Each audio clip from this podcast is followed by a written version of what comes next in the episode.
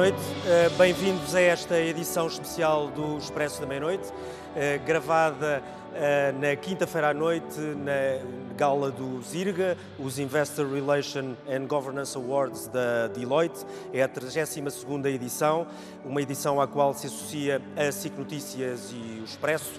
No final desta cerimónia estamos então a gravar este Expresso da Meia-Noite, onde pretendemos olhar para o próximo ciclo, não um ciclo político de curto prazo, mas para aquelas que podem ser as maiores transformações e também os maiores desafios da sociedade portuguesa. São temas vastos, mas que nos vão seguramente ajudar a pensar eh, e sair um pouco daquela discussão de curto prazo que naturalmente marca este período eh, pré-eleitoral, sempre que há eleições legislativas.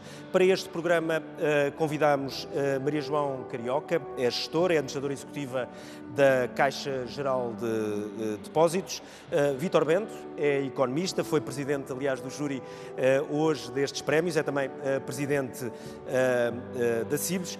Arlindo Oliveira é professor universitário, é presidente do Instituto Superior Técnico eh, de eh, Lisboa e eh, Mário Vaz é gestor, é CEO da Vodafone Portugal, uma empresa de tecnologia presente em vários sítios do mundo.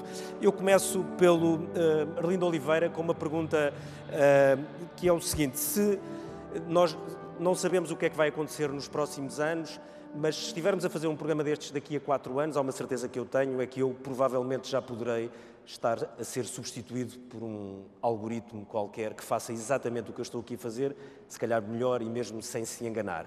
Uh, mais alguma coisa poderia ser substituída nesta sala, nomeadamente uh, ao nível da gestão ou não? Acho que essa visão é um bocadinho otimista, quer dizer, a, a inteligência humana é uma coisa muito complexa, multifacetada, Depende um bocadinho do ponto de vista, mas uh, neste momento o, o, que se consegue fazer e o que será possível fazer no, no futuro previsível será substituir funções específicas. Uh, e, portanto, uma função de moderador ou de jornalista ou de gestor é uma função muito complexa que, a meu ver, vai demorar eh, ainda bastante tempo a ser substituída. Agora, algumas das funções específicas que, de facto, são feitas, seja, seja sumarizar um, um relatório de, uma, de bolsa, de uma sessão de bolsa, seja tomar uma decisão específica de investimento, coisas muito específicas poderão de facto ser substituídas por sistemas, algoritmos, métodos nas próximas décadas e temos de nos habituar a viver aí. Mas é, acho que é aí que a flexibilidade da inteligência humana vai aparecer como importante e, e temos de estar preparados para fazer melhor que as máquinas. E estamos preparados, quer dizer, a pergunta é um bocadinho aberta demais, no sentido em que, obviamente, nunca ninguém está preparado para uma mudança dessa natureza ou dessa dimensão, mas nós estamos preparados, porque isso são temas que normalmente não se discutem não se discutem eh, a nível governamental, não se discutem a nível da sociedade, discutem-se pouco. Sim, nós temos tido alguma incapacidade, a meu ver, de, de, discutir questões a médio e longo prazo, não é? Focamos um bocadinho em questões de, de curto prazo. Um, ehm, o nosso sistema educativo um, é um desafio grande para o sistema educativo. Temos de educar os jovens menos para decorar coisas, menos para aprender a resolver problemas muito específicos, que, que tarefas que são facilmente automatizáveis e educá-los mais para aprender a aprender, para endereçar problemas mais complexos, mais criativos, mais interdisciplinares. Acho que é um desafio para o sistema educativo. Pela positiva, nós temos um bom sistema educativo. Temos um sistema educativo de nível secundário bastante razoável, temos um sistema de nível superior muito bom, a meu ver, excepcional se considerarmos o, o montante que investimos, mas muito bom em, qual, em qualquer dos casos. E acho que os nossos jovens têm também consciência disso, os sistemas de ensino estão a adaptar-se, as universidades, os politécnicos estão a adaptar-se. Eu tenho, e, quer dizer, o capital humano português qualificado é altamente desejado. Neste momento há uma enorme escassez de capital humano, porque as empresas querem estabelecer aqui, porque as empresas estrangeiras querem trazer os nossos graduados para fora, em muitas áreas. Eh, e, portanto, acho que isto são boas notícias. Acho que isto são boas notícias. Enfim, o futuro é difícil de prever, não é? Seguramente, por isso é que estão aqui, tentar ajudar-nos. Vitor Bento, hum, quando olhamos uma das perguntas, eh, enfim, já mais do que uma pergunta, uma certeza que se vê nos jornais, nas televisões, nas conferências de economistas, a gente diz, vem uma crise. Ninguém sabe exatamente que crise é, porque há vários sinais económicos de, de uma crise. Eh, faz sentido estar-se a anunciar tanto uma coisa que depois, enfim, ninguém sabe exatamente o que é, porque há aquela regra que é a crise quando aparece nunca é exatamente o que nós estamos à espera.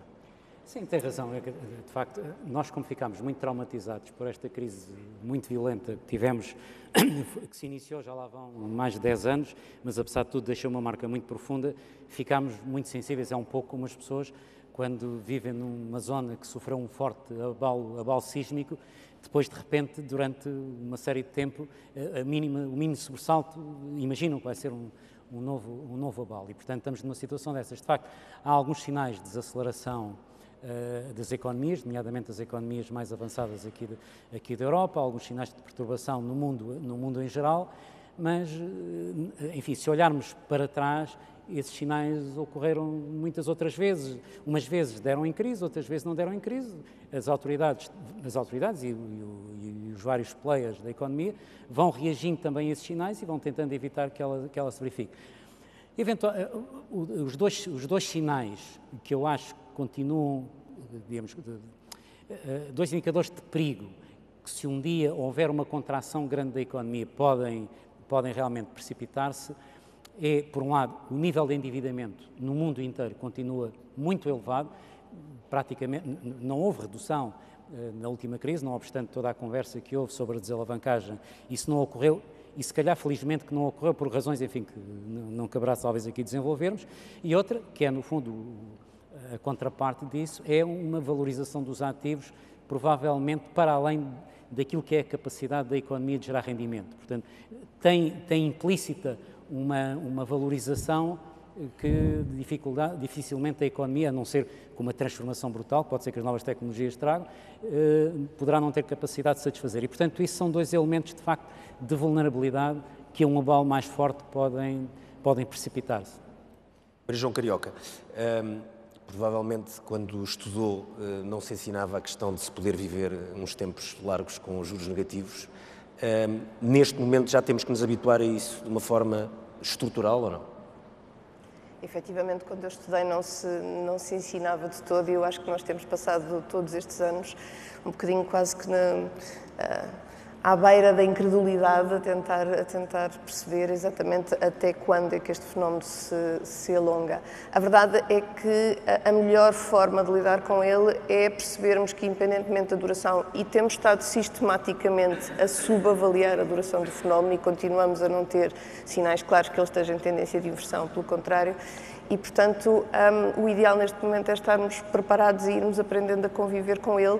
Ele configura alguns aspectos positivos, é óbvio que até neste momento situações de endividamento está a beneficiar de condições ímpares que esperemos que estejam a ser utilizadas para fomentar investimento que tenha um nível de produtividade que permita depois servir a dívida que está agora a ser paga a valores muitíssimo baixos no momento em que a situação se possa inverter. Um, e é importante que aproveitemos essas condições de investimento. É importante que o setor financeiro tenha alguma capacidade de ajustamento que neste momento está a ser pedida, obviamente, a um ritmo muito acelerado e está a ser pedida num contexto em que ainda estamos todos a recuperar daquilo que foram os efeitos da última crise, como o Dr. Vítor Bento dizia, não foi inteiramente resolvida. Estamos a fazê-lo e creio que estamos a dar passos que são passos certos para que este contexto que temos atualmente, independentemente do tempo que dure, seja um contexto que não nos deixe ainda mais máculas para o futuro. Um, estar, a, estar a conceder crédito num contexto de taxas tão baixas, como deve imaginar, imaginar é, por exemplo, muito tentador um, e é importante que os mecanismos de gestão de risco, os, os, mecanismos de avaliação da qualidade dos projetos Há quem que estão defenda por trás... que estamos exatamente a cair nos mesmos eh, riscos. Isso é, um bocadinho, isso é muito exagerado, não é? Ricardo, eu, acho que, eu acho que a história nos ensina que a espécie humana tem uma certa tendência para recuperar alguns, alguns erros, para, para, para os repetir. Um, o que eu sei é que, olhando, por exemplo, para o sistema financeiro e olhando para a banca em particular, houve uma grande aprendizagem feita há mecanismos, há um conjunto de práticas, há um enorme reforço, por exemplo, de tudo aquilo que é o entorno de governo da banca, um tema que foi muito discutido aqui esta noite e que é, e que é caro exatamente porque permite termos os mecanismos de minimizar essa perda de memória histórica que eu acho que, infelizmente, se não estiver traduzida em práticas sólidas, em mecanismos de funcionamento, em sistemas, em tecnologias que nos apoiem a avaliar melhor o risco, a introduzir essa avaliação de risco no nosso processo de concessão de crédito, a introduzir essa avaliação de risco na, na ponderação que fazemos na composição dos nossos balanços, se tudo isso for apenas um registro de prática corrente do dia a dia e não um conjunto de procedimentos, de, de entendimentos de bom governo que adotamos como parte da cultura das nossas empresas, então vamos cometer erros. Eu acho estamos, que a tentação estamos, é grande. Estamos melhor preparados para. Estamos melhor preparados estamos bastante melhor preparados. Se vimos muito do investimento que tem sido feito na banca, tem sido feito exatamente e no reforço dessas capacidades. como sociedade toda, não só no setor financeiro. Como sociedade, eu creio que fundamentalmente também acabamos por estar mais bem preparados. A tendência, porque como, numa sociedade como um todo é mais difícil estabelecer esta, esta mudança cultural e estas normas de conduta que, ao nível de cada empresa, são mais fáceis de sistematizar e de implementar numa sociedade como um todo, é mais fácil recuperar, é mais fácil que a tentação da dívida, por exemplo, esteja, esteja lá. Mas eu vejo na nossa sociedade um conjunto de mudanças que, apesar de tudo, me dizem que, que temos alguma, alguma prática que nos deixa mais protegidos. Acho que as empresas, apesar de tudo, fizeram uma aprendizagem grande em torno de como é que hão de olhar e há um investimento grande feito em torno de como é que uma empresa deve estar a olhar para a sua para a saúde da sua, do seu, da sua estrutura financeira. Acho que, apesar de tudo, nesse aspecto, o tempo corre a favor de Portugal, porque a nossa, a nossa economia, se alguma coisa, está numa, ten, numa tendência de abertura que é muito positiva, porque a abertura expõe-nos outras práticas, expõe-nos outros mercados e aumenta o escrutínio que temos sobre a, nossa, sobre a nossa atividade, sobre a saúde das nossas práticas financeiras, sobre a consistência dos nossos modelos de negócio. E à medida que o tempo passa e a economia portuguesa se abre, isso cria, isso força, muitas vezes, mas é um forçar positivo, a que estejamos mais sólidos na maneira como gerimos os negócios. E, portanto, eu, enfim, se calhar sou uma eterna otimista, mas sendo uma eterna otimista, acho que não vamos evitar voltar a cometer alguns erros, mas teremos seguramente aprendido. Mário Vaz, eh, a evolução da tecnologia é uma das coisas, enfim, que, que, que mais permitiu e ao mesmo tempo mais beneficiou com a globalização uma tecnologia que acaba por ser quase, enfim, 360 em termos de, de globo, mas nos últimos tempos, por razões geopolíticas, começa-se a discutir se eh, não vamos caminhar para ter eh, tecnologias totalmente diferentes e separadas, e a minha questão é, podemos estar a caminhar para um mundo que fica separado por dois ou três tipos de tecnologias completamente diferentes, ou podemos, ou podemos ter confiança que as coisas ficam mais unidas, como parecia que estavam no, num passado muito recente? Uh, naturalmente, à data de, de hoje, e com, com, a conjectura atual e com as, uh, os movimentos uh, entre blocos, pode haver esse risco. mas eu não acredito que assim seja. aliás, quando, e falando mais naquilo que ao meu setor diz respeito, e sabendo-se que as telecomunicações são essenciais e determinantes para essa para a revolução eh, transformacional que resulta do digital e do potencial da tecnologia que aí está, eh, se nós temos, estamos hoje, por, por exemplo, na vertente móvel perante o 5G, e esse é um standard global. E depois há a discussão de que players é que estarão eh, a disponibilizar a tecnologia que suporta o 5G. Aí é que está a disputa, e aliás, eh, eh, neste momento muito quente, entre a questão do fornecedor chinês e os demais fornecedores. Mas, independentemente do, do que venha a, de, a ser definido em termos de fornecedores, o standard é um standard global e não poderá ser de outra maneira, porque a tecnologia, a escala da tecnologia, a inexistência de fronteiras para barrar a tecnologia. Eh, porque hoje, e aquilo que se antecipa do, do, do, futuro, mas já hoje está a acontecer em velocidade, é que o centro da economia eh, não são já as coisas, não é? Hoje eh, o que é central são os dados e é aquilo que se retira dos dados, a informação, o seu tratamento e as decisões que sobre os mesmos se, se trabalham. Ora, isso não tem fronteiras, não se barra um dado à entrada, não se barra a inteligência do tratamento do dado. Uh, e isso necessariamente leva à globalização e à existência de estándares. Uh, naturalmente que pode haver a tentação que alguns blocos criem estándares que os fechem dentro de si mesmo, mas isso também retira muito potencial, uh, porque vão ter que viver apenas do mercado que fecham. E os mercados é limitado seja qual for o bloco, tem a tentação e a necessidade de ir para os outros blocos e por isso os estándares são dinamizadores uh, da globalização e por isso desse ponto de vista acho que vai continuar a existir. Portugal é um país bem preparado ou não? Durante muito tempo dizia Portugal era um país que tinha de facto um hardware muito bom, estava com redes muito avançadas, era um caso, um sítio bom para se testar tecnologias. Eh, hoje, em 2019, isso ainda é verdade? não, não, tenho dúvida que assim seja. Acho que, eh, como estamos a olhar para a frente, eu naturalmente não vou, eh, até porque não é, não é o momento para o fazer, estar aqui agora a falar sobre se estamos atrasados ou não estamos atrasados. E não é essa a questão, é a questão não, geral. A questão, nós estamos bem preparados e eu, desse ponto de vista, acho que o país como um todo está bem preparado para o que aí vem. A boa notícia é que, primeiro, os nossos desafios não são diferentes dos demais, o que é bom. Uh, noutras revoluções, nós tínhamos desafios mais específicos e uh, uh, não é o caso. Aliás, eu acho que até estamos melhor preparados do que outros de maior dimensão e com outra expressão eh, nas, nas transformações do passado. Eh, primeiro, porque até o próprio tecido empresarial, pela sua dimensão, é mais fácil transformar-se para o digital, eh, porque não tem um legacy tão expressivo como tem, enfim, por exemplo, a grande indústria automóvel europeia, que vai ter, um, um enfim, enormes, já tem hoje enormes desafios de transformação no futuro. nós temos, até pela nossa a dimensão do tecido empresarial e uma economia muito mais colaborativa, temos outro tipo de oportunidades. Depois temos, do ponto ponto de vista de infraestrutura, quando há pouco referia, e o facto de eu fazer parte de um grande grupo empresarial eh, eh, de telecomunicações mundial, nós continuamos a ser vistos como, uma vez classificada, e essa classificação mantém-se como joia da coroa, no sentido que aquilo que aqui fazemos, fazemos-lo bem e são referência para outros. Nós temos, é, é essencial para o sucesso da, da, transformação digital e para o futuro, é, termos redes de última geração. Nós somos dos países na Europa com maior capilaridade e maior número de casas e empresas já ligadas com fibra. Nós temos provas dadas daquilo que fizemos nas redes móveis no passado. Nós temos competências humanas únicas do ponto de vista de, de, de gestão eh, na área das telecomunicações, muitos deles formados eh, no Instituto Superior Técnico, mas não só, nem outras, muitas outras universidades em Portugal, e continuam a, ser, a ter esse, esse papel essencial. Nós temos claramente o, o, o, nosso maior problema, mas que também não é diferenciado relativamente, a, a, em particular à Europa, é a escassez de recursos qualificados para os muitos desafios que aí, tem, e, que aí vem. E a Europa tem que ser capaz não só de formar, mas de reter. Nós temos, do ponto de vista de volume, eh, um déficit muito grande quando comparamos com uma Índia ou com uma China e temos menos capacidade de atração do que tem os Estados Unidos, eh, porque os grandes players da economia digital estão nos Estados Unidos. Nós necessariamente na Europa temos que criar os grandes players, temos que criar um ecossistema que retenha eh, estes, estes, estas competências e estes quadros, que custam muito a formar, mas que enfim, vão desaparecendo e vão enriquecendo outros, outros blocos que não, que não a Europa e, neste caso particular, eh, em Portugal. Vitor Bento, ouvimos Orlindo Oliveira dizer que temos um bom sistema educativo, a nível universitário, mas também a nível uh, do, do, secundário.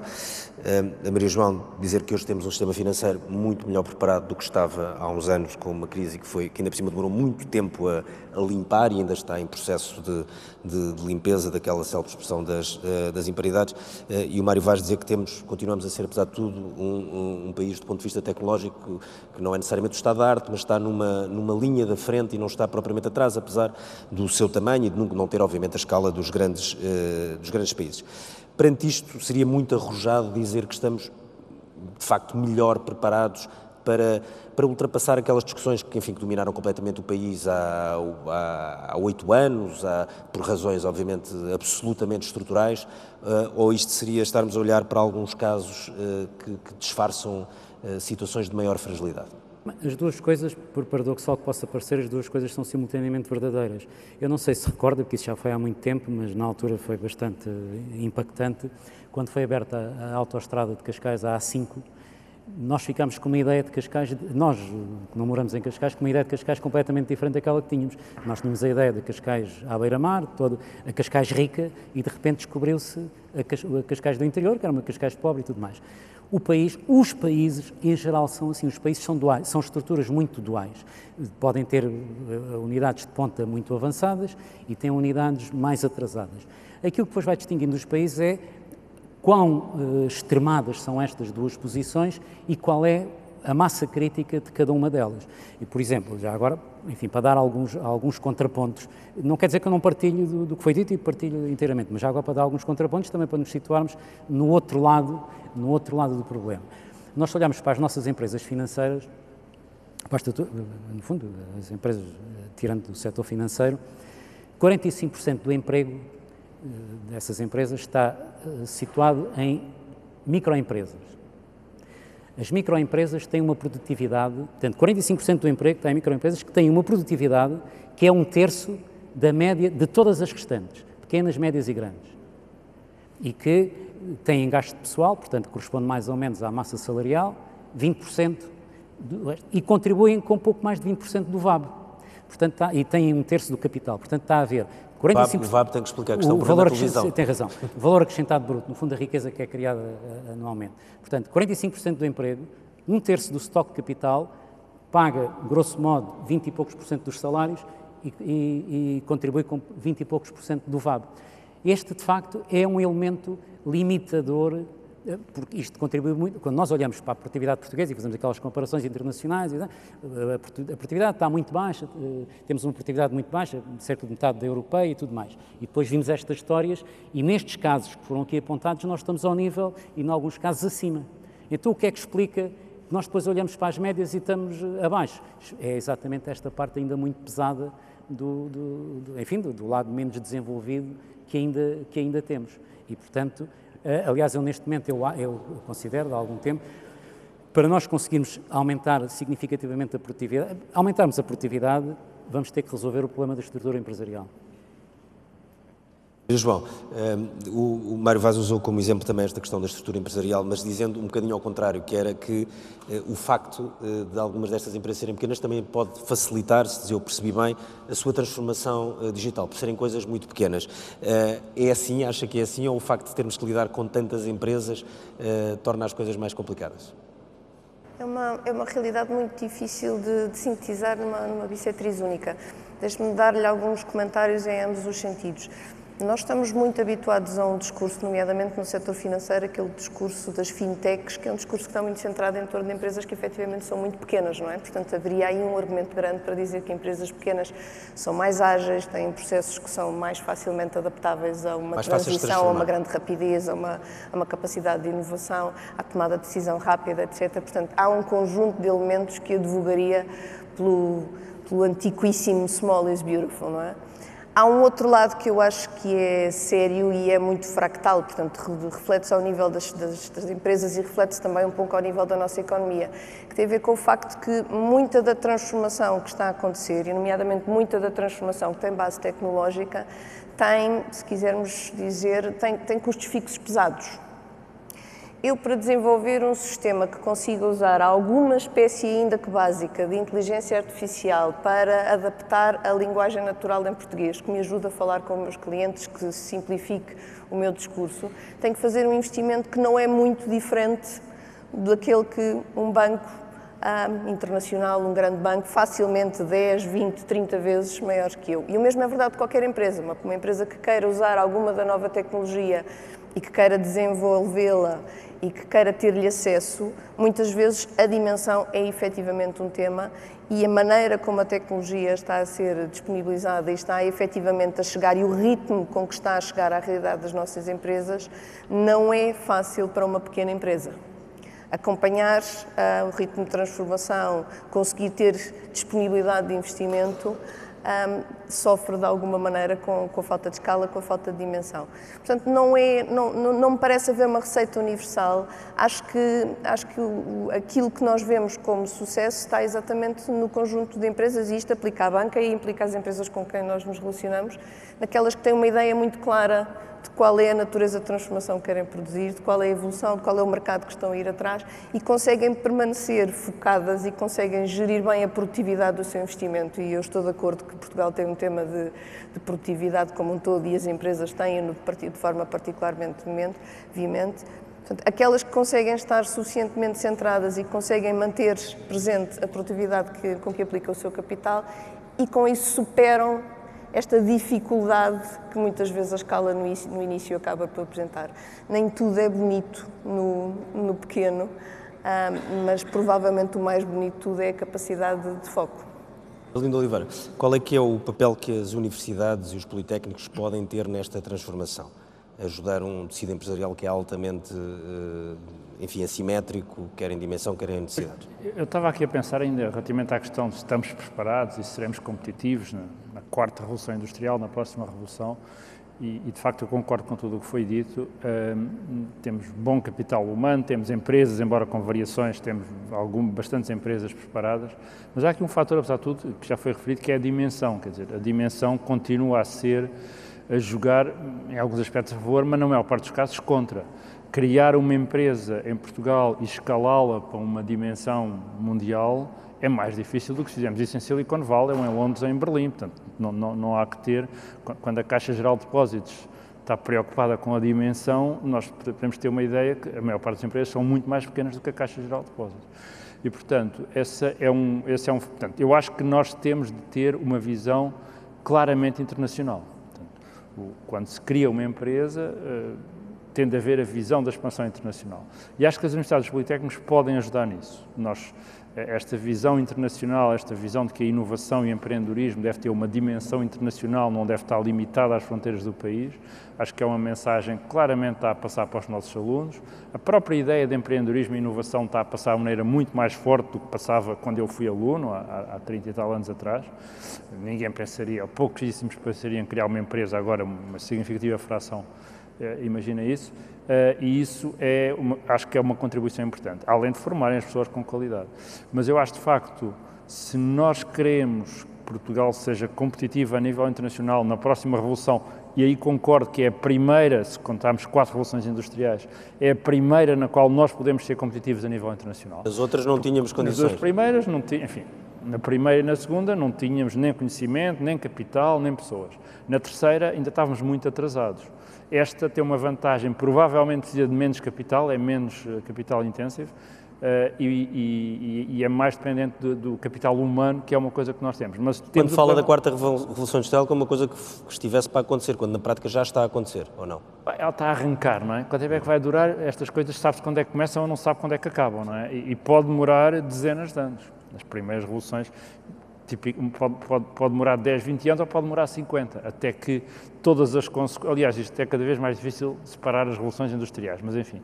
Mas estamos, estamos realmente a assistir ao princípio dela. E, portanto, temos dezenas de anos pela frente, temos duas gerações provavelmente conviver com isto. E os efeitos últimos de uma revolução deste tipo demoram muitas dezenas de anos. Quer dizer, o efeito da primeira revolução industrial demorou mais de 100 anos a propagar-se à sociedade. Uh, e, e, eu acho, portanto, mas estava a dizer, para, acho que para termos sucesso nesta e para mantermos a competitividade, há a questão da dimensão. E aí acho que há um desafio que é uh, a Europa, que era a nossa grande saída para termos um mercado de centenas de milhões de, de consumidores, de, de clientes, a Europa não está exatamente a evoluir muito positivamente nessa questão do mercado global. Estamos a ver tensões que me deixam pouco tempo tivemos uma discussão que me deixam com algumas preocupações sobre até que ponto a Europa ainda está longe, por exemplo, de ser o que são os Estados Unidos, em termos de globalização do mercado, não é? Seguramente, em termos do que é a China, um mercado com mais de mil milhões de pessoas. Portanto, se a Europa não conseguir, de facto, manter e desenvolver este mercado global, Portugal vai ter um grande desafio. Somos só 10 milhões. 10 milhões parece muito, mas é uma fração ínfima, somos um milé, pouco mais de um milésimo da população mundial. Há pouco disse que, que, temos um bom sistema educativo, mas quando se discute o país, discute-se muito quando se olha sobretudo para o, para o, para o ensino secundário, eh, o facto de termos um, um, enfim, os professores muito envelhecidos, eh, enfim, em termos etários, de só haver 1% dos professores é que têm menos que 30 anos. Eh, é possível ter um bom sistema educativo com este, com este tipo de assimetria? Bom, é um desafio, não é? Quer dizer, os professores, é, para dizer a verdade, não são só os professores que estão envelhecidos, toda a população portuguesa está envelhecida. Aliás, essa é a razão do problema. A razão porque há uma fração tão baixa de professores novos é que a população escolar está a diminuir e com a população escolar que está a diminuir, obviamente, há, há menos renovação e, e, isso acontece a todos os níveis, acontece muito fortemente no nível básico e secundário e vai acabar por acontecer no ensino superior com, com certo atraso, não é? Eh, eu aí acho que realmente isso é só uma das questões colocadas pelo envelhecimento da população, pela pirâmide demográfica que temos, e acho que nós temos de atacar e perceber que o problema do envelhecimento é um problema central. Não é só, não, não é só a qualidade do ensino, são os custos da saúde, são os custos da segurança social, são a capacidade de inovação de um país, a própria dinâmica de consumo e da economia de um país depende da idade das pessoas. As pessoas consomem mais numa fase da vida do, do que noutras fases da vida. Portanto, eu acho que o problema demográfico é essencial. Estou feliz em ver que muitos partidos e, e, e, atores da sociedade neste momento perceberam isso e estão a começar a pensar nisso. É um problema difícil uh, ainda por cima é um problema uh, com uma constante tempo muito elevada. Claro. Porque não podemos agora, uh, não se resolve de um momento para o outro. Tem de se resolver a prazo, criando condições para as pessoas para os jovens estarem empenhados em constituírem famílias, uma coisa que é mais difícil em Portugal do que muitos países europeus, e temos de usar o mecanismo da imigração. O mecanismo da imigração, neste momento, estou convencido que é fundamental. Tanto a imigração qualificada, é atrair pessoas. Tanto a imigração qualificada, como a imigração em geral, pessoas que são produtivas e, e que, quer dizer, a imigração qualificada, praticamente todos os países gerem isso de maneira inteligente. Os Estados Unidos, o Canadá, eh, a Austrália, muitos desses países fazem de facto uma seleção de pessoas com uh, habilitações e, e, fazem uma discriminação positiva. Mas eu acho que o nosso problema é mais profundo que esse. Nós temos qualquer pessoa válida, nós temos de considerar seriamente a possibilidade de lhes oferecer oportunidades em Portugal e de os integrar na nossa economia. Uma coisa que é mais fácil dizer do que de fazer, mas que é importante, porque senão não, é só um, não são só os professores que são só 1% com menos de 30 anos. Daqui a pouco vão ser os professores universitários e depois vão ser, e depois vamos ter cada vez mais pessoas nos hospitais, cada vez mais pessoas na, na reforma. Portanto, é um problema geral. Acho que todos sabemos isto. Acho que os números não são públicos. Eu, eu, eu, há poucos estudos claros do impacto deste envelhecimento. Aliás, houve há pouco tempo um, um estudo que eu acho que foi um bocado escamoteado, não é? Um, estudo da, da Fundação Francisco Manuel dos Santos. Sobre a Segurança Social. Eu acho que foi um bocado escamoteado, quer dizer, acho que as pessoas recusaram-se a encarar a verdade de alguma maneira, ficou ligado a questões políticas, a questões, a questões ideológicas, mas eu acho que esses estudos têm de ser, têm de ser apresentados, têm de ser estudados, ver se são corretos, se não são corretos, porque eu acho que o problema, em, em duas, três décadas, vai ser extremamente sério. Vitor Bento, este tema da, da, demografia desapareceu um bocadinho da, da, discussão nacional, enquanto se discute é mais para ver quantos entraram, quantos saíram. a verdade é que nos últimos anos entrou muita gente, saiu muita gente, mas também passou a entrar muita gente, ou voltou a entrar uh, muita gente, tanto pessoas muito qualificadas como outro tipo de mão de obra uh, menos uh, qualificada, de várias nacionalidades. isso é, é, esta, a questão demográfica é absolutamente chave para quando discutimos um, um próximo ciclo? Julgo, julgo, que não, isto é, sim e não, mais uma vez, isto parece que eu estou, estou jogado dos dois lados, sim não, pelo seguinte, de facto, há um problema hoje em dia, sobretudo nas sociedades ocidentais, nas sociedades mais avançadas, de declínio demográfico. Mas em termos da humanidade, nós continuamos num, num, período de expansão demográfica que provavelmente é insustentável. Isto só para lhe dar uma ideia, se a taxa de crescimento desde 1920 eh, se mantiver, significa que a população mundial duplica a cada 40 anos. Isso é, é, insustentável, não é possível, pura e simplesmente. Há um, há um limite onde isso não é possível, não sabemos exatamente qual é o limite e provavelmente estamos a, estamos a aproximar, porque estes crescimentos exponenciais é um bocadinho como aquela história do lago. Que, eh, que, há um núfar que todos, todos os dias duplica de tamanho. Ao fim de 15 dias ocupa metade do lago. Quanto tempo é que leva a ocupar o lago todo? Leva 16 dias. Isto é, a segunda metade é só um dia. E, portanto, os crescimentos exponenciais têm esse problema. Portanto, vai haver muito provavelmente um reequilíbrio na distribuição da população, da, da população mundial. Porque têm acontecido duas coisas, uh, duas coisas a níveis mundiais. A razão, a razão porque uh, uh, hoje se vive mais tempo e porque a população também tem crescido, é que se controlou a morte. Não é porque somos mais pessoas, as taxas de fertilidade, as taxas Sim, a evolução da medicina. Têm, têm, as taxas de fertilidade têm baixado em, praticamente em todo o mundo. Agora, o controle da morte, e essa, a, a morte, sobretudo a mortalidade infantil e a, a, a mortalidade maternal, que eram, enfim, eram, eram catástrofes. Aliás, se quiser, para verem o drama que isto representava, visitem o, o Panteão dos Duques de Bragança, no, no, no Convento de São Vicente de Fora, e vejam a idade com que, com que morreram as mulheres. E estamos a falar da realeza. E, portanto, isso dá um, dá um sinal do que é que se venceu até aqui. Mas, portanto, vai provavelmente haver uma redistribuição da população mundial. Isso vai. vai redistribuição geográfica. Geográfica da população mundial. Portanto, vai haver circulação de umas, áreas, de umas áreas para as outras. Por outro lado, isto, a própria população mundial vai inevitavelmente começar a ter que desacelerar. E isso vai criar desafios à economia mundial. Porque todo o nosso sistema capitalista, todo o sistema que nós, esta economia de mercado, esta economia de crescimento, assentou num crescimento exponencial da população. Portanto, no dia em que esse, em que esse crescimento exponencial abrandar, temos que esperar que haja ondas de choque no próprio, naquilo que nós conhecemos de expansão da economia, uma economia sempre a crescer.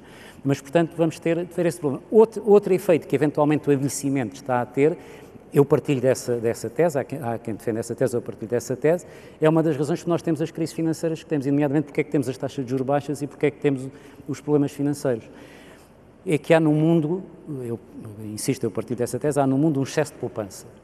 face, digamos, à, à capacidade de investimento. E uma das razões porque há menos investimento que aquilo que seria necessário e mais poupança é porque a população tem vindo a envelhecer e, portanto, há menos perspectivas de procura amanhã e, portanto, há menos atrativos para investimento sustentado e há mais envelhecimento em que as pessoas precisam de poupar mais para, para a velhice e há menos gente jovem que, é, que no fundo, precisava de, de, de, investir e de gastar. E, portanto, isto acaba por se refletir no equilíbrio mundial e, do meu ponto de vista, insisto, até um ponto de vista, isto não está suficientemente comprovado, mas já há muitos uh, economistas suficientemente uh, convictos disso, de que esse, de facto, é o, é o, o problema que temos e que decorre em grande parte, desculpe só, em grande parte da, da demografia. O exemplo, o exemplo mais, mais isolável é o exemplo do Japão. O Japão é, é uma economia que está em estagnação, está em crescimento lento há 15 anos. ou 20 anos, à volta disso. Uh, e resulta, resulta disso. Portanto, é uma população em grande envelhecimento, que poupa cada vez mais, e a única coisa que evitou que a economia tivesse entrado em depressão, por paradoxal que pareça, tem sido o Estado a fornecer, a fornecer a procura adicional que falta. Só que isto, mas é, isso é financiado pela própria população. Portanto, é a, própria, o excesso, a poupança da população financia a despesa do Estado que acrescenta a procura, que apesar de tudo permite que a economia funcione, mas funcione a um ritmo muito lento. Ora, Vaz, nós, para além do problema de demografia, enfim, que agora está um bocadinho melhor equilibrado porque entrou mais, mais gente no, no, país, temos um problema da simetria regional. É uma das grandes discussões nacionais, a assimetria da população, que está praticamente toda uh, no litoral. Uh, a tecnologia pode contribuir para que essa distância, que no fundo, em termos de quilómetros, nem sequer é muita, seja completamente encurtada ou não. Ou seja, nós temos muita assimetria em termos de, de, de qualidade tecnológica ou não. Uh, Deixe-me só, em, em, defesa da minha uh, posição anterior, ficou aqui um bocadinho com, a sensação de que uh, um bocadinho, fiquei aqui um bocadinho deslocado na, na, na, posição sobre os pequenos. Queria só muito rapidamente dizer sim, sim. o facto de termos muitas empresas pequenas não, é necessariamente, não foi necessariamente por uma boa razão, sim. ponto número um. Ponto número dois, o começar pequeno não significa que defenda que continua sempre a, claro, a claro, ser isso, pequeno isso foi e que seja possa ser uma oportunidade. Até porque sou otimista, mesmo na questão, eh, já agora, mesmo na questão demográfica, sou, sou otimista. Ainda há bem pouco tempo havia uh, vários cientistas, investigadores a, a, referir que dentro de 10, até que havia quem defendesse dentro de 12 anos, mas vá lá, numa janela de 20 a 30 anos, iríamos ter as primeiras colónias planetárias uh, para, uh, provavelmente até já com humanos daqui a 50 anos a viver lá. Por isso vamos ser otimistas nessa componente. Já não sou tão otimista uh, na questão uh, entre interior e litoral, infelizmente. Uh, e não é por uma questão tecnológica, porque o investimento e as tecnologias que temos, e até o potencial da tecnologia uh, móvel, que, que, mais facilmente é instalável e chega ao interior, que, como diz, não é em Portugal, enfim, de, do ponto de vista de distância ou de barreiras físicas, não, não, não, não tem grandes dificuldades de ser ultrapassado, mas há questões culturais, não é? Aqui há aqui questões culturais e há a questão da, do contacto humano e da dimensão humana, onde é que as pessoas se encontram e estão. Uh, o interior, eh, que em alguns centros até nem tem diminuído, nós vemos o interior criaram-se polos agregadores, uh, mas que depois criaram grandes oásis ou desertos, e, depois com grandes desertos de, de, população, ou população muito envelhecida, que apesar de ter a tecnologia, enfim, não tem, necessário, não, tem naturalmente o potencial de tirar partido da mesma. E esse é um, um problema da demografia e da tecnologia, é a inclusão. Temos que ser inclusivos para todos e as pessoas de mais idade ou as pessoas desfavorecidas têm que conseguir e tirar partido da tecnologia. Mais uma vez, sou otimista porque a tecnologia hoje está-me tornou muito mais fácil de lidar com ela. Uh, hoje, pessoas que não imaginávamos no passado e que nunca acederam e não, não tiveram oportunidade de trabalhar em, em, computadores, trabalham hoje, enfim, são hoje grandes utilizadores de redes sociais, por exemplo, porque é fácil fazê-lo. Sou relativamente otimista, mas tem que haver um esforço de inclusão. Sou uh, algo cético uh, que consiga-se com a tecnologia inverter uh, esta concentração de população uh, no, no, no, litoral. Uh, ela existe, ela é possível e já não seria hoje uma limitação, mesmo se tirarmos agora o meio de transporte de dados e pensarmos no transporte físico, rodoviário, nós fizemos um forte investimento, hoje é, chega-se muito depressa ao interior, temos boas vias para chegar ao interior uh, e apesar disso, enfim, a população do interior continua a diminuir. Isso, há outras razões, que não sou seguramente o mais qualificado para, para, para, explicar isto, mas eu pessoalmente sou, sou algo cético sobre, sobre isso. E no tema da educação, a questão da tecnologia pode ser crítica ou não? Não, a educação é sempre crítica e ainda mais agora, uh, mas é também uma oportunidade de, da tal inclusão e de, uh, de conseguirmos, e aliás vou aqui pegar uh, no, no, naquilo que foram as palavras e o exemplo de vida do, do, do, premiado neste evento, de Pinho, que referiu a humanização. e colocar a tecnologia também ao serviço da humanização, ao serviço de um futuro melhor. Aquele exemplo que dei há pouco de que pessoas que nunca tiveram formação uh, informática e que hoje lidam bem com as, com as tecnologias, uh, lidam bem com um tablet, com um smartphone, uh, podem e devem, por aí pelo, e pelos conteúdos disponibilizados, melhorar os seus índices de educação, de autoformação. Hoje, cada vez mais, temos que manter em permanência uma autoformação. Ganhamos as bases na escola, mas a impermanência, a velocidade com que as coisas se transformam, temos que em permanência estar em autoformação. A tecnologia vai ajudar a essa, essa questão, uh, seguramente, da, da, da educação, uh, e estou também, desse ponto de vista, otimista, uh, e Portugal tem dado provas nesses últimos anos de que, pelo menos a nível universitário, porque os outros acompanham menos, eu, enfim, numa uma empresa recebemos já na fase terminal de educação, eh, mas que tem havido claramente um incremento e parte disso tem sido graças também às tecnologias, em particular às tecnologias de informação. Arlindo Oliveira, só uma questão sobre, sobre este tema da, da, coesão territorial ou falta de coesão, que parece um, é um tema que discutimos permanentemente e, enfim, sem grande evolução.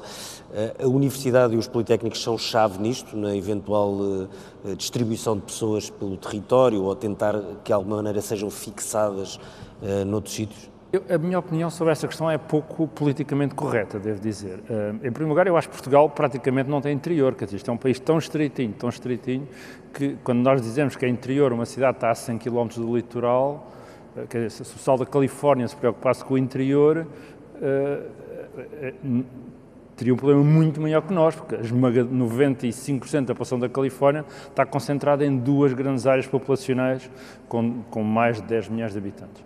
Portanto, eu acho que nós colocamos um ênfase e uma preocupação demasiada nessa questão e estamos a tentar combater uma coisa que é praticamente impossível de combater, que é as cidades, os grandes núcleos populacionais, são cada vez mais atrativos. Um bocadinho, aliás, ao contrário do que se pensava há uns anos atrás, onde se pensava que as telecomunicações iam resolver o problema da distância e que as pessoas gostariam de viver no interior e fazer videoconferência. Mas realmente isso não aconteceu. As pessoas cada vez mais querem viver em grandes centros. O conhecimento, o valor acrescentado dos grandes centros populacionais é extremamente importante. Uh, e isso vê-se, os grandes centros de inovação são grandes núcleos populacionais em todo o mundo e, e continuam a concentrar. Portanto, nós, ao tentar forçar as pessoas a ir para o interior, estamos realmente, em última análise, a tentar forçar as pessoas a ser menos produtivas. Portanto, eu acho que qualquer estratégia de forçar as pessoas a viver onde nós achamos que elas devem viver, não onde elas querem viver, é, em última análise, contraprodutiva para a economia e para a educação. Isto tentou-se fazer, há dois anos tentou-se obrigar os alunos do ensino superior a ir para as universidades do interior, eles não foram, foram para o estrangeiro ou foram para universidades privadas. Este último ano abandonou-se essa, essa estratégia, que a meu ver é completamente errada. Portanto, eu acho que o que nós temos de pensar é o, o interior não precisa, não precisamos ter milhões de pessoas no interior. O interior tem que estar bem desenvolvido, ser harmonioso. Há felizmente muitos milhares de pessoas que querem viver em herdades, em, em pequenos centros populacionais. Há alguns que têm boas dinâmicas, como é o caso de, enfim, várias cidades uh, que, têm, que têm conseguido atrair centros dinâmicos, mas eu acho que tentar forçar e ou com incentivos extremamente ineficientes na sua eficácia económica ou através de outros mecanismos, tentar forçar o desenvolvimento do interior é, é um erro. Isto é politicamente incorreto, como sabem, toda a gente diz que temos é de fixar pessoas no interior, se for preciso à força, não é? Se for preciso acorrentando-os na, na, nas cidades e nas cidades do interior. Eu, eu, não concordo com isso, acho que o problema é menos grave do que nós pensamos. As cidades, o que nós precisamos é, de facto, mecanismos eficientes de transporte e de comunicação. Temos uma má rede ferroviária que resolveria muitos dos problemas com a interioridade se, se funcionasse melhor, não investimos nessa área. Mas, quer dizer, os nossos centros do interior, com boas comunicações, que são cada vez mais fáceis, quer comunicações, quer transportes, estão relativamente perto dos grandes centros. Não é como os Estados Unidos. Os Estados Unidos, a pessoa tende a apanhar um avião e andar três horas se estiver no Minnesota, não é? Aí é que há problemas de interioridade, ou a Rússia. Eh, nós, Portugal, realmente acho que exacerbamos uma questão. E se Portugal fosse um Estado nos Estados Unidos, era um Estado totalmente litoral, quer dizer, não, não havia sequer a questão. Portanto, eu pessoalmente acho que exacerbamos esta questão. Estamos a usar mal muitos fundos que podiam ser aproveitados melhor, onde eles são mais eficazes e estamos a usá-los em sítios onde eles uh, têm pouca eficácia económica e acho que isso é parte da razão porque muitos dos investimentos que foram feitos nas últimas décadas não tiveram a produtividade e a eficácia que nós temos. Como eu disse, isto depois se calhar vai ser censurado, mas eu acho que esta é a minha opinião. Acho que de facto. Não vai, não posso garantir é, que não vai. Estou a brincar. Acho que de facto temos de pensar nesta questão de outra maneira. O interior tem de ser atrativo por si e nós estamos a tentar forçar as pessoas com estímulos desajustados a ir para o interior. João, ehm, quando saímos, enfim, de uma crise financeira, ficámos todos muito viciados em olhar para o, para o nosso sistema bancário, para o sistema bancário europeu, e de repente, quando estamos no meio dessa discussão, entra pela porta da frente ou pela porta do lado, ou não sei, eh, de repente empresas como o Facebook eh, ou o Google que entram basicamente eh, nestes sistemas e que, prometem, e que prometem basicamente desromper completamente nós, quando olhamos para daqui a poucos anos, eh, podemos achar que as pessoas podem ter, achar que o seu banco é o Facebook ou o seu banco é o Google, ou não? Eu acho que. Com uma posição absolutamente, enfim, dominante a nível mundial, ou seja, uma, com players de uma dimensão muito grande. Eu acho que há algo que não podemos negar, é que a natureza do relacionamento das pessoas com as entidades que fornecem serviços financeiros está, obviamente, a mudar. E, e, está a mudar por motivos que têm inclusivamente muito a ver com aquilo que nós temos estado aqui a discutir, esta questão de como é que nós nos vemos na periferia ou no centro e, portanto, como é que tratamos os nossos clientes, a questão de como é que nós tratamos o tema da inclusão, que eu acho que é um tema muitíssimo caro, e como é que nós reconhecemos que nem todos os nossos clientes são millennials ou são uh, digital native, um, isso vai informar muito a resposta a essa pergunta. Como, como um, como pessoa que trabalha na banca, se me perguntar, eu acho que um dos principais motivos pelos quais o nosso banco no futuro não vai ser a Facebook é porque o Facebook, quando olha para a rentabilidade da banca e a rentabilidade do negócio em que eles estão, provavelmente fará as contas e pensará duas vezes. Mas isso são outras tantas. Aquilo para o qual nós trabalhamos, e trabalhamos na Caixa e acho que trabalham no setor financeiro em geral, é por reconhecer que os nossos clientes hoje em dia têm relações de extraordinária intimidade com algumas dessas, dessas, dessas tecnológicas, desses potenciais candidatos a fornecedor de serviços financeiros. E isso temos que reconhecer. Aquela intimidade que nós gostávamos de reclamar para nós na relação que o gestor bancário, a proximidade, o conhecer a família, o estar próximo de todos os eventos da vida do cliente, o estar lá no dia a dia do cliente, continua a ser verdade, mas é um espaço que está cada vez mais apropriado por uma coisinha que costuma andar nas nossas mãos, por, por, por uma relação que, que, é muito mais exercida à distância por este tipo de identidades. Mas isso não é uma inevitabilidade de substituição. Isso vai nos dar trabalho, requer que saibamos reconhecer que os nossos clientes efetivamente não são todos millennials, requer que consigamos incorporar tecnologia, requer que entendamos para que é que os nossos clientes querem essa, essa tecnologia e depois a realidade demonstra-nos que muitas vezes parece-nos que uh, essas megatechs ou essas fintechs têm soluções uh, que são um, quase que uma avalanche que se vai bater por todos nós e dita um fim uh, incontornável, mas depois começamos a trabalhar no problema, começamos a, a, fazer desenvolvimento, começamos a tentar transformar a maneira como fazemos negócio e há muito espaço ali. É aquilo que temos estado a fazer na Caixa e, portanto, eu da Caixa falo mais diretamente, mas se olharmos à nossa volta no sistema financeiro, a ver se isso a acontecer. É, é inevitável que nós consigamos estar presentes no dia a dia das pessoas quando elas estão a tentar fazer um pagamento com o telemóvel, mas eu ainda tenho proximidade e relação suficiente para fazer. É inevitável que eu tente incorporar tecnologia e que eu seja capaz de um, não as aliar, mas sim as, as trazer para perto, e é isso que nós estamos a tentar fazer. Última pergunta para o Vitor Bento. Quando olhamos para o futuro próximo, uh, e nós viciámos muito em analisar as questões, os, os, perigos ou os avisos económicos e financeiros, se tivesse que, uh, só podia dizer, escolher um dos lados, uh, os maiores riscos que temos nos próximos tempos são económicos, financeiros ou geopolíticos? Geopolíticos, definitivamente geopolíticos. Agora depende do horizonte temporal, quais aqueles que vão ser mais importantes provavelmente num prazo mais curto o Médio Oriente continuará a ser o, o, foco de tensão mais forte, num prazo mais longo vai ser a tensão entre os Estados Unidos e a China. Definitivamente isso vai ser, porque a China é o único país no mundo que vai ter capacidade de emular os Estados Unidos e vai ter capacidade de vir a disputar a hegemonia do, dos Estados Unidos, até pela, pela sua dimensão e, no fundo, pela sua própria capacidade tecnológica. Por isso, e contrariamente ao que muita gente, enfim, à interpretação mais comum, aquilo que se passa atualmente não é uma guerra comercial. Aquilo enfim, que os Estados Unidos estão a fazer não é uma guerra comercial. É, por simplesmente, uma manobra de contenção de um adversário potencial e conter na vertente onde ele mais tem expandido, que é na vertente económica. Portanto, estritamente é isso. E não é sequer uma mania do, do, do Sr. Trump. Se há coisa onde há consenso entre a elite americana é nos riscos que a China coloca e provavelmente até o lado democrata é talvez até mais, mais uh, assertivo nessa, nessa questão. Portanto, isso vai ser, uh, digamos, esse quadro, o quadro da emergência da China e da disputa que a China vai colocar e, e a posição de contenção que os Estados Unidos vão ter que, vão, vão, vão ter, que, vão ter que desenvolver, vai, vai, é, será o que, vai, o que irá marcar tudo.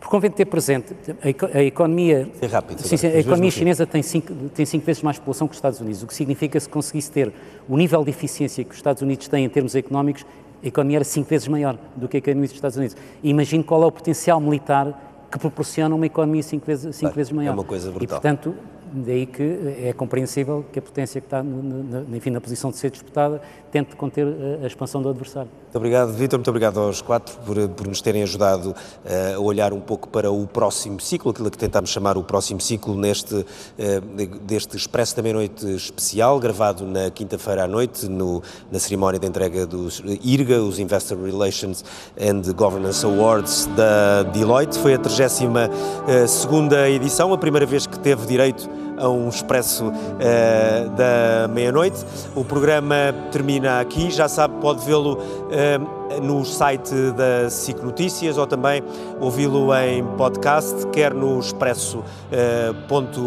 uh, quer também no iTunes, no SoundCloud e no Spotify. Muito obrigado. O Expresso da Meia-Noite regressa na próxima semana.